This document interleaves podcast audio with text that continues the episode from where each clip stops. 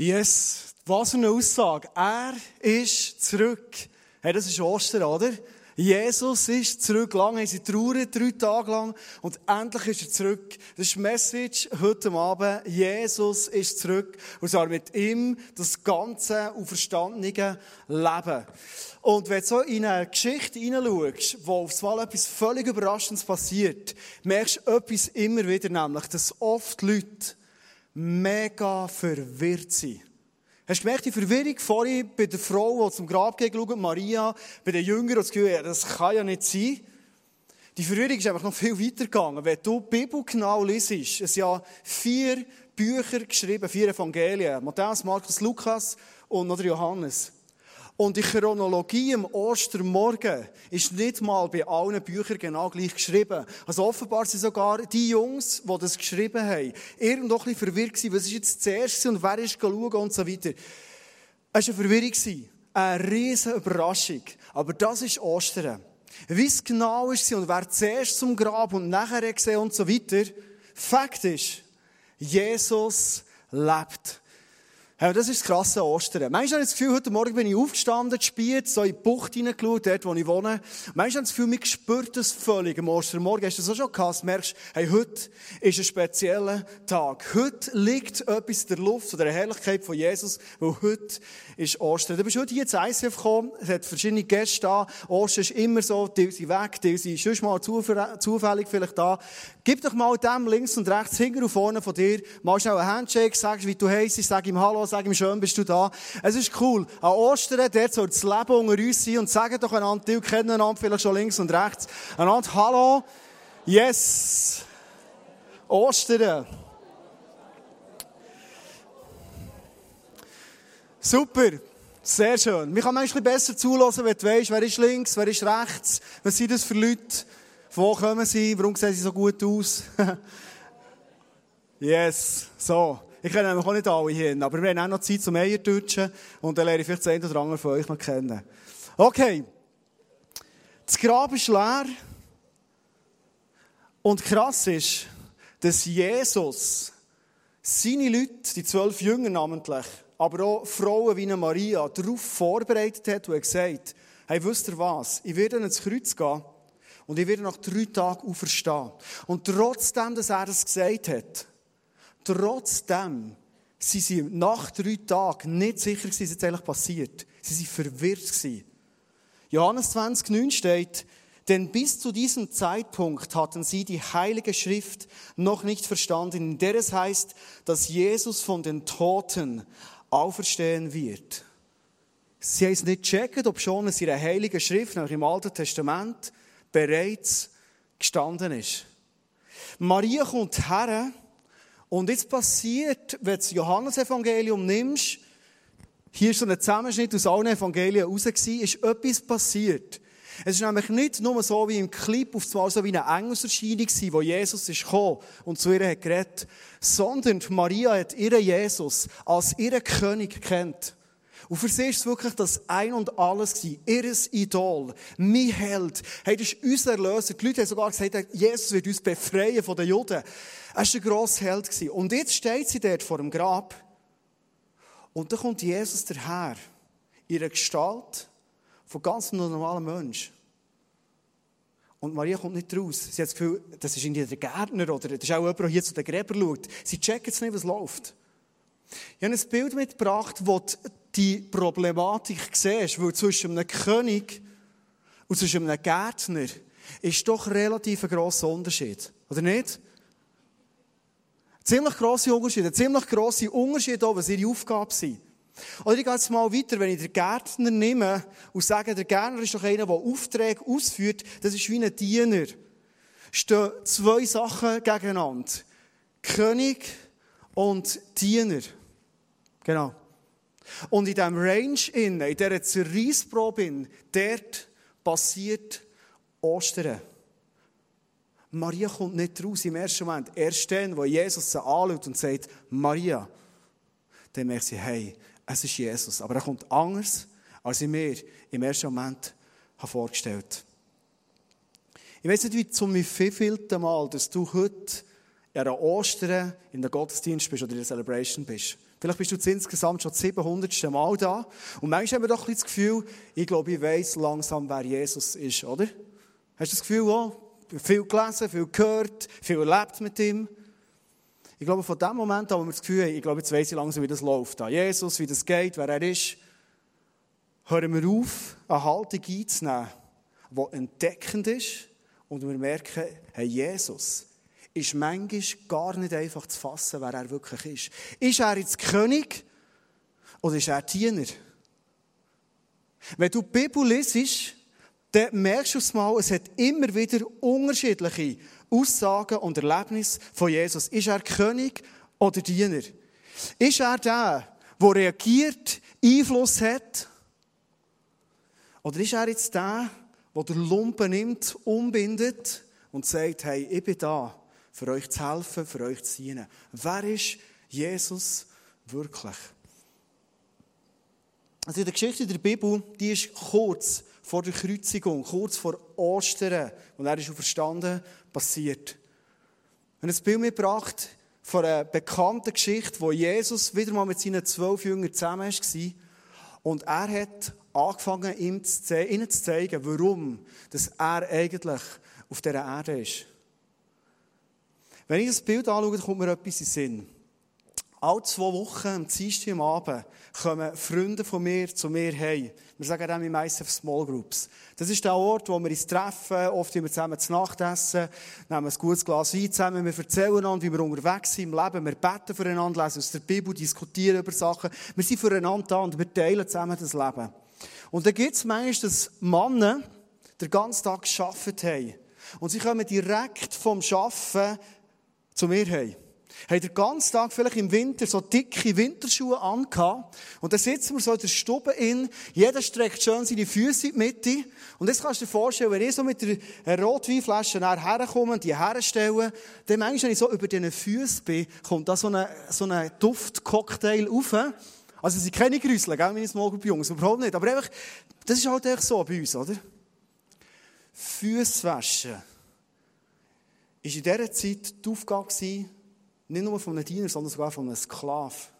Und zwar von einem Sklav. Oft haben wir diesen Sklav für das eingesetzt, der ganz am Anfang von seiner Sklavenkarriere ist gestanden. Also das ist echt der tiefste Job, den es zu dieser Zeit gegeben hat. Und ich glaube, kannst du dir vorstellen, verschwitzte, dreckige Füße, vorher noch so neben einem Hund durchgelaufen, vielleicht auch noch irgendwie, und dann bist du im Waschen, oder? Jesus war sich nicht schade als ein König das Tuch vorzunehmen, umzubinden. Er knäuelt sich ab und er fährt an, einem Jünger nach dem anderen mit Wasser die Füße zu waschen. Johannes 13, 2 bis 5 steht, an diesem Abend aß Jesus zusammen mit seinen Jüngern. Der Teufel hatte Judas, den Sohn von Simon Iskariot, schon zum Verrat an Jesus verführt. Jesus aber wusste, dass der Vater ihm alles in die Hand gegeben hatte, dass er von Gott gekommen war und zu ihm zurückkehren würde. Also alles ist eigentlich parat gewesen. Karfreitag, Gründonnerstag, vorher noch Ostern, alles ist vor der Tür. Da stand er vom Tisch auf, legte sein Obergewand ab, das Zeichen von, jetzt fange ich an verdienen, und band sich ein Tuch aus Leinen um. Er goss Wasser in eine Schüssel und begann seinen Jüngern die Füße zu waschen und mit dem Tuch abzutrocknen. Die Szene, zwölf Männer, die mit ihrem Held, mit ihrem König sie unterwegs waren, alle ihre Hoffnungen in diesem Mann gesetzt haben, kommen völlig ins Limit. Ganz ehrlich, wenn ich mir die Szenerie so vorstelle, merke ich, ich verstehe die Jungs. Der Petrus, ich liebe das, seine Impulsivität. Petrus hat gesagt, hey, Jesus, geht's noch? Nein, hey, eigentlich sollten wir dir die Füße waschen. Und Jesus fährt weiter und wischt einem umeinander die Füße. Ich weiß nicht, ob du das kennst. Es gibt so eine Diskussion oft unter Christen. Die einen sagen, wenn du ein richtiger Jesus-Nachfolger bist, wenn du so richtig ernst meinst mit Jesus und alles gibst für sein Reich, dann sieht man das deinem Leben an. Du bist so ein dienender Mensch. mir sieht es dir an, du, du hast nichts für dich, du bist in der Armut, in, du dienst nur. Bei einem Pastor muss man sehen, dass er von Spendengeldern lebt. Verschrissene Jeans und alles Wüste. Wenn er in die Kirche kommt, sein Auto fährt von Spiez bis ins Gwatt und der Rest muss er noch herschieben, die Klapperkiste. Und dann hat die Leute das Gefühl, yes, das ist ein Mann, der gibt alles für Jesus. Das ist das Bild, das viele Menschen haben. Ein bisschen übertrieben, aber ungefähr so. Und dann gibt es die anderen, die sagen, nein, nein, nein, ist total anders. Gott ist ein Gott, der segnet und beschenkt. Je mehr das Herz stimmt, je mehr stehst du Hunger im Segen. Und das sieht man. Du fährst nicht nur einen VW, du fährst einen Fiat. Du bist richtig gut angelegt, Lederjacke und alles. Du bist so. Und oft vergessen die Leute etwas. Je nachdem, was du liest in der Bibel über Jesus und was er sagt über Nachfolge, findest du Aspekte vom König wo herrscht, wo Ressourcen hat, wo ihm alles zur Verfügung steht. Und du findest Aspekte vom Diener, der sagt, hey, ich bin da und ich diene dir. Wer ist Jesus Sitz? Ist er König oder ist er Diener? Wenn ich das Leben von Jesus anschaue, fällt mir etwas auf. Jesus dient, aber er dient mit einer Haltung von einem König. Jesus dient, aber er dient mit einer Haltung von einem König. Das ist ganz anderes Dienen. Jesus regiert, aber er regiert mit einer Haltung von einem Diener. Es regiert mit einer Haltung von einem Diener. Du kennst vielleicht die Geschichte, wo Jesus zu den Leuten geredet hat, sind extrem viele Leute hergekommen, weil Jesus ist bekannt war, wenn er redet, da kommt Weisheit aus seinem Mund. Es haben die Leute noch nie erlebt, dass jemand so weise ist, so viel Autorität hat und trotzdem so, so viel Liebe ausstrahlt und weitergibt. Und es ist immer ein Menschenmenge. Und es gibt eine Geschichte in der Bibel, da steht, dass sie 5000 Männer, kann gut sein, dass Frauen und Kinder auch noch dabei waren, also das halbe Stadion mehr als tun, war gefüllt mit Leuten. Und Jesus erzählt ihnen vom Himmelreich. Und am Schluss, wo es langsam Abend wird, passiert Folgendes. Wenn Jesus jetzt nur ein König wäre, ich lege es jetzt nicht an, es sieht ein bisschen komisch aus. So. Wenn Jesus jetzt einfach ein König wäre, glaube ich, würde er abschließen mit einem souveränen Gebet. Er würde noch 10 Minuten Q&A machen. Und er würde sagen, hey, habt's gut, Burger King hat noch offen, geht, solange es noch nicht Tag ist, habt's gut, bis zum nächsten Mal. Das ist der König. Jesus ist aber ein Diener. Und was macht der Diener? Er realisiert und merkt, hey, die Leute haben Hunger. Es ist Abend, die sind den ganzen Tag da gewesen. Hey, wir müssen, wir wollen ihnen etwas geben. Wenn Jesus nur ein Diener wäre, dann käme Jesus jetzt in Stress. Und er würde wahrscheinlich seine Jünger zusammenrufen und sagen, okay, Petrus, Migrolino, du, geh kaufen es noch hat. Okay, dort ähm, Johannes, geh noch schnell heute äh, im Mac, geh dort holen, was du kannst holen. Wir müssen irgendetwas machen, dass die Leute wegen dem Zahlen schauen wir dann nachher. Das ist die Haltung von einem Diener. Was macht Jesus? Jesus, königlich, dienend, sagt, die Leute müssen zu essen haben. Er nimmt das, was da ist, fünf Brot, zwei Fische, das war und er weiß genau, wenn ich das Essen segne, dann stehen wir alle Ressourcen vom Himmel zur Verfügung, für dass sich das vermehrt und all die Leute zu essen haben. Genau so ist passiert. Hast du das Bild von Jesus, der dient wie ein König? Ich werde dich heute Abend fragen, dort, wo du in deinem Leben dran bist und du merkst, du hast Einfluss, du hast Ressourcen, du kannst etwas machen, du bist echt so bildlich gesehen wie ein König. Hast du eine Haltung wie Jesus, die in all dem Innen dient?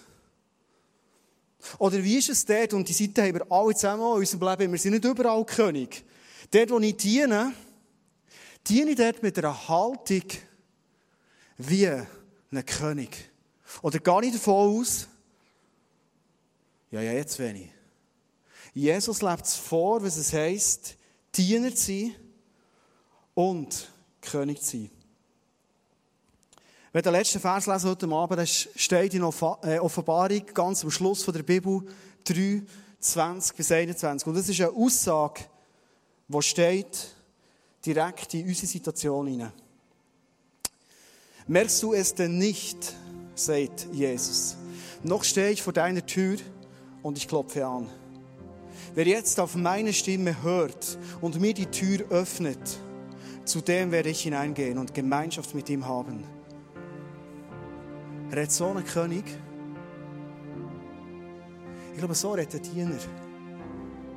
Ein König ist sich gewöhnt, wenn er kommt, ist alles parat. Die Türen sind offen, der Weg ist belegt, der rote Teppich ist da und die Leute sind schon parat und x Stunden Warten.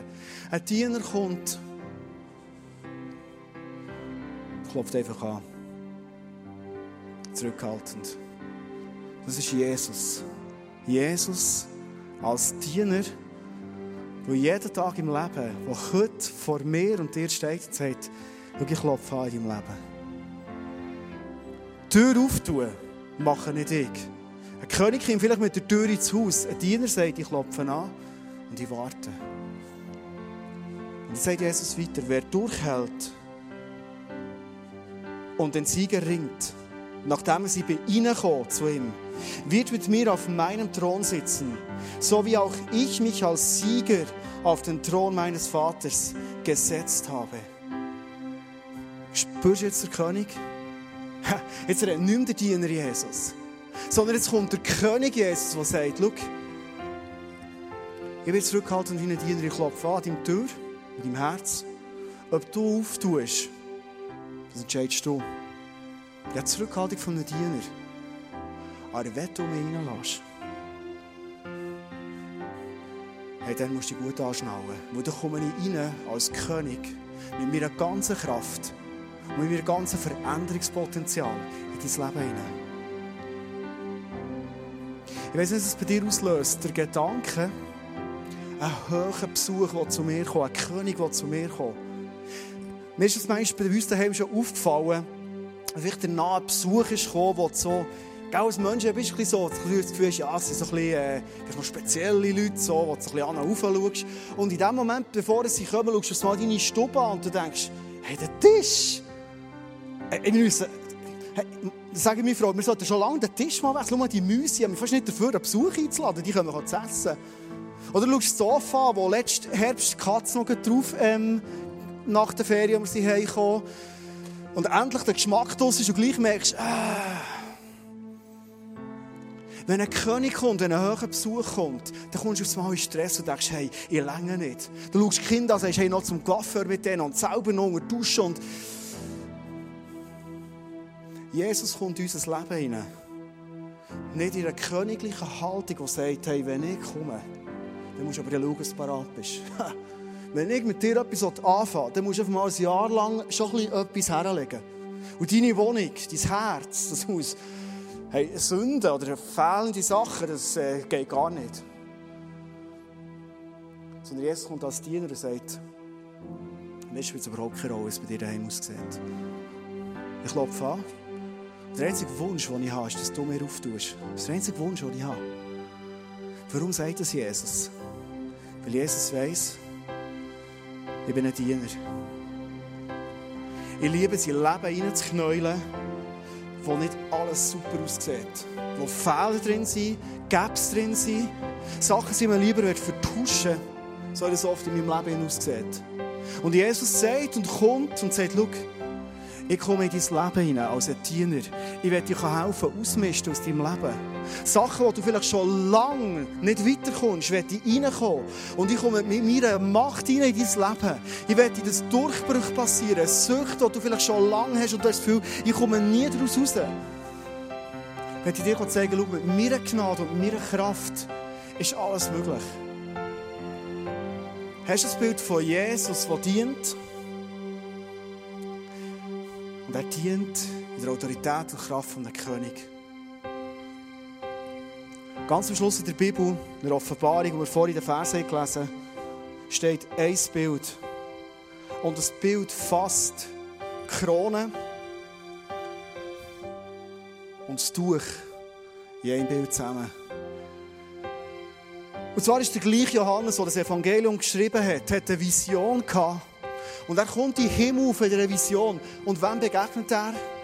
niemandem anders als dem auferstandenen, dem glorreichen Jesus. Und wie sieht er aus? Ist er König, ist er Diener? In der Bibel entsteht, Jesus kommt und er ist umgürtet mit einem goldigen Band. Ich habe mir oft überlegt, was soll das goldige Band bedeuten? Und plötzlich habe ich gemerkt, er ist ein genial starkes Bild von Jesus, wie er ist. Jesus ist nämlich heute immer noch der, der dir und mir dient.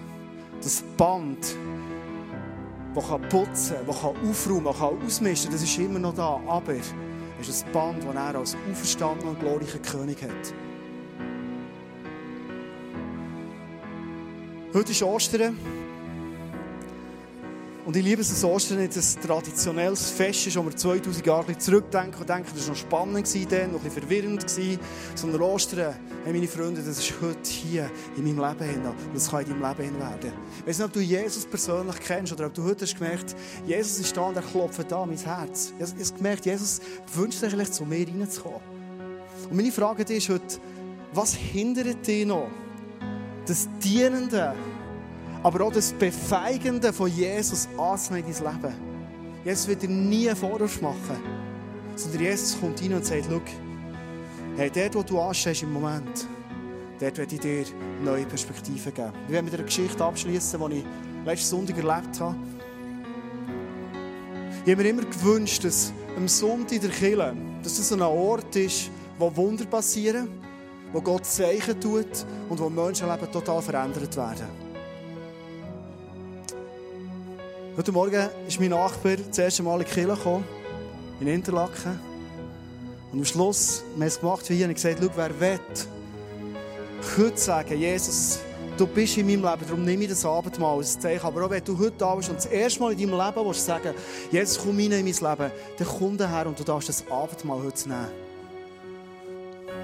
Du sagst, wie er vorkommt und das erste Mal in seinem Leben sagt, Jesus, genau das werde ich haben in meinem Leben. Wenn ich die letzten Sonntage anschaue, sind immer wieder Sachen passiert, wo ich merke, es ist Jesus, der dient und Jesus, der regiert. Letzten Sonntag mit einem Mann gebetet. Und er ist echt zu mir und gesagt, ich habe ein Rückenproblem. Ich habe brutal Rückenweh. Ich kann manchmal fast nicht arbeiten. Ich kann, ich kann meine Kinder fast nicht mehr auflüpfen. Und es ist fast nicht mehr zu aushalten. Ich könnte auf den Rücken beten. Und ich habe mit ihm ein bisschen reden. Und in dem Moment, wenn ich anfange beten, und das mache ich immer, wenn ich für Leute bete, gibt es einen Moment, wo ich auf die Stimme von Jesus höre und sage, Jesus, wie willst du dieser Person dienen? Und das willst du verändern. Und das habe ich den Eindruck, dass sein Rückenleiden, das er hat, nicht nur körperlich ist, sondern dass etwas Zusammenhang hat mit seinem Leben, wo er drinsteht. Dass er Zusammenhang hat, wie er mit Verantwortung umgeht, wie er mit Belastungen umgeht, wie er damit umgeht, wie er Lasten selber trägt. Und bevor sie betet, dass Heilung passiert, dass im Rücken, dass Jesus ein Wunder tut, rede ich mit ihm genau über die Thematik. Und er sagt, hey, du triffst es absolut auf den Punkt. Das ist meine grosse Herausforderung. Ich spüre so viel, ich erlebe so viel und manchmal merke ich, es drückt mich richtig ab. Wir zusammen beten, dass er die Lasten Jesus abgeben kann. Und er betet zum Schluss, dass ein Wunder passiert, dass sein Rücken geheilt ist. Ich habe ihn heute wieder getroffen. Gefragt, wie geht's dir? Dann ist sie vor Augen gekommen. Schon am Freitagabend ist sie gekommen und gesagt, hey Endo, am Montag habe ich gefragt, hast du noch Rückenweh? Nichts. Dienstag habe ich gefragt, hast du noch Rückenweh? Nichts. Mittwoch habe ich gefragt, Donnerstag, Freitag, jeden Tag und vorher immer Rückenweh. Schau, ich liebe zu sehen, wie Jesus Wunder tut. Aber ich bin nicht einer, der einfach betet und sagt, spürst du etwas, ist wieder gut, und sagen die Leute, ja, ist super, tipptopp, ist Wunder da. Für mich ist es Wunder dann, wenn ein Arzt bestätigt oder dann, wenn eine Person kommt und sagt, schau, über eine lange Zeit hat es eine totale Veränderung gegeben. Der Schmerz ist weg, ich kann mich uneingeschränkt bewegen. Das ist Jesus, der dient und die Kraft hat zu verändern. Und das ist Jesus vor Ostern, der heute mit seiner Kraft hier ist. Ich glaube, dass Jesus heute in deinem Leben Veränderung passieren Und dass er ein Angebot dir persönlich macht. Wir haben diese Möglichkeit, das Abendmahl zu nehmen. Das Abendmahl bedeutet, das Brot, das da ist, ein Bild von Jesus, der das Kreuz ist und sagt, schau, hier ist mein ganzes Leben, das ich für die Menschheit hergebe. Ich gebe mir Lieb und ich halte nichts zurück. Ich gebe mich her aus purer Liebe zu allen Menschen. Der Saft, Traubensaft, steht für das Blut, das Jesus hat fließen und Blut steht immer für ein neues Leben. Jesus hat sein Blut rausfließen, sein Leben vergehen, für das du und ich total neues Leben bekommen können. Das ist das Angebot, das Jesus dir und mir heute macht. Lass uns zusammen zum Schluss aufstehen. Ich würde gerne die Message abschließen, indem wir einen Moment haben mit Jesus und beten. Jesus, danke für Ostern. Danke für das krasse Angebot, das du machst. Als Diener in unser Leben hineinkommen. Helfen aufzuräumen, zu verändern. Jesus, danke für das riesige Angebot, das du machst, dass wir nicht zuerst mal alles in die Ordnung bringen müssen, sondern dass du selber hilfst, Veränderung zu werden in unserem Leben. Weil du ein dienender Gott bist. Danke, Jesus, bist du dienend heute, wie du zu deiner Lebzeit auf der Erde bist. Und Jesus, danke, bist du König und du regierst. Und es gibt nichts, was sich dir widersetzen kann, weil du mächtiger und stärker bist als jede andere Macht, die wir kennen, Jesus. Danke, Jesus, klopfst du heute Abend bei unsere Tür und egal, ob wir dich jetzt schon lange kennen, oder vielleicht zuerst mal vor einer Entscheid stehen, Jesus, lasse ich dich in mein Leben. Danke, Jesus, bist du ein Gott, der immer wieder neu in euren Bereich anklopft in meinem Leben und sagt, hey, ich würde gerne reinkommen. Weil ich Leben für dich, Veränderung, ich werde dir dienen, aber ich werde vor allem auch dir ganz neue Perspektiven geben durch meine Kraft. Ich werde einen Moment ruhig sein und das ist deine Zeit, die du kannst haben mit Jesus Jesus steht da, er klopft da und du kannst ihm heute Abend ganz persönlich, mit persönlichen Gebeten eine Antwort geben.